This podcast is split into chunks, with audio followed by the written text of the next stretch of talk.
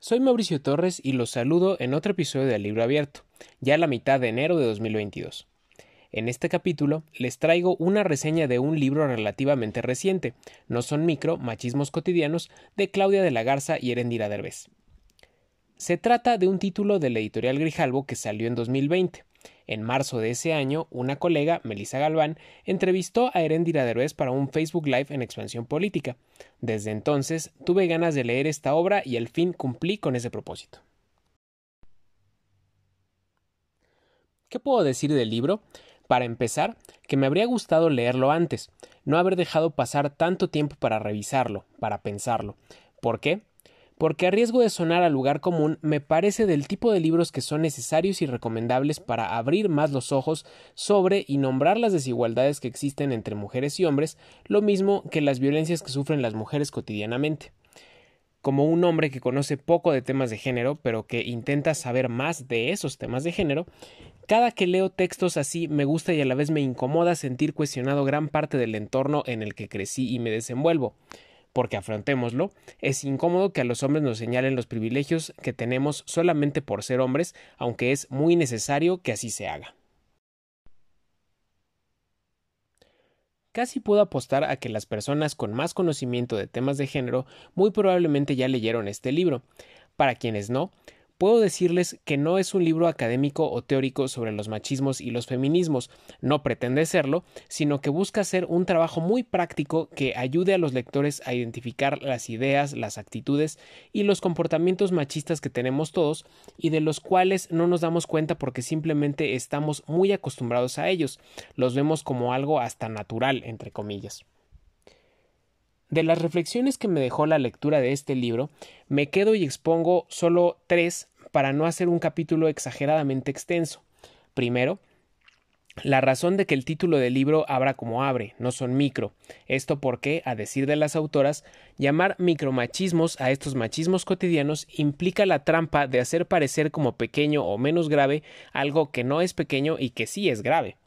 Segundo, un hecho en el que no había reparado antes y que señalan las autoras sobre cómo los hombres suelen o solemos reaccionar a lo bestia, tal cual, frente a la argumentación de una mujer que nos cuestiona, y esto solo porque sí, porque dentro de nuestra visión cerrada, alimentada por un sistema heteropatriarcal, a veces ni siquiera podemos concebir que podamos estar en un error. Y tercero, el gran llamado a la acción del libro, el llamado a no permanecer indiferentes si queremos una sociedad de verdad igualitaria y en la que todos seamos tratados con dignidad. Aquí, porque ellas lo exponen mejor de lo que yo podría hacerlo, la cito directamente. Escriben. Muchas veces, cuando escuchamos que nuestros amigos acosan a una mujer en la calle o cuando comparten fotos que les fueron enviadas en privado con los demás amigos, nos reímos o, en el mejor de los casos, guardamos silencio, aunque no estemos de acuerdo con ese trato. A veces ni siquiera nos detenemos a pensarlo. ¿Qué pasaría si dejamos de reírnos, si decimos que no nos parece bien y que no participaremos?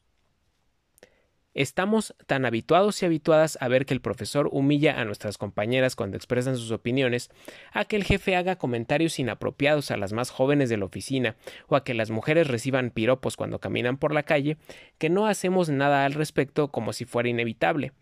Con nuestro silencio, cuando decidimos desviar la mirada y fingir demencia, estamos solapando que estas prácticas continúen si queremos una sociedad más igualitaria y libre de violencia, ante una situación de injusticia o abuso no podemos permanecer neutrales. Es terrible alzar la voz para señalar que alguien te ha agredido y encontrarte con que todas las personas a tu alrededor desvían la mirada. La empatía puede ser nuestra arma secreta para combatir estos abusos. Y bueno, la verdad es que el contenido del libro da pauta para varias reflexiones y conversaciones más, pero no me quiero extender. Solo los invito a leerlo porque de verdad me parece que vale la pena. De mi parte, ya con esto cierro la reseña y el capítulo de hoy. Nuevamente les agradezco mucho haberme escuchado ya en este segundo episodio de 2022. Por lo pronto me despido y espero que la próxima semana nos volvamos a encontrar. Cuídense mucho y que tengan un gran domingo.